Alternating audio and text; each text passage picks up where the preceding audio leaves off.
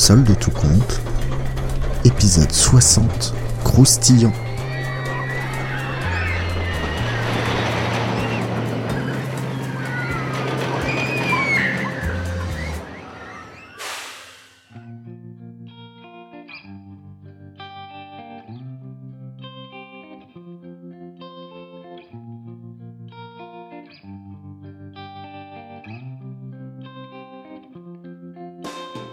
Terence et Agnès regardaient la foule se déplacer vers la sortie du festival.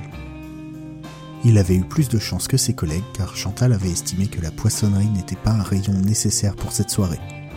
Il en avait profité pour passer un doux moment avec sa femme. Le restaurant italien chez Alfredo pouvait être jugé comme kitsch par certains, mais le couple aimait les dîners simples et l'ambiance tamisée qu'il proposait. Puis une marche légère à travers la forêt dont les chemins sont éclairés pour l'occasion les mène jusqu'à la fête où ils flânent entre les stands. Que ce soit les Bonfire Night de l'enfance de Terence ou les foires d'été d'Agnès, ces endroits ne changent pas tellement. Ils s'installent dans un coin, à l'abri, à l'orée du bois, d'où ils peuvent admirer le feu d'artifice sans être compressés dans la foule.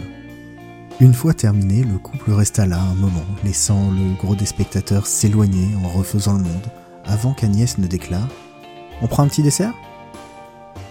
Elle avait envie d'une sucrerie et le stand de churros lui avait fait de l'œil à l'aller. Même si l'odeur de la friture rappelait à Agnès la cuisine de sa belle-mère, elle savait aussi que Terence n'avait plus faim et qu'il disait oui juste pour lui faire plaisir.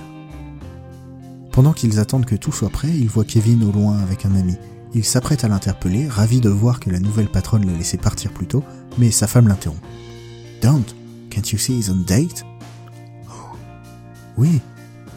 Oh, tu as raison.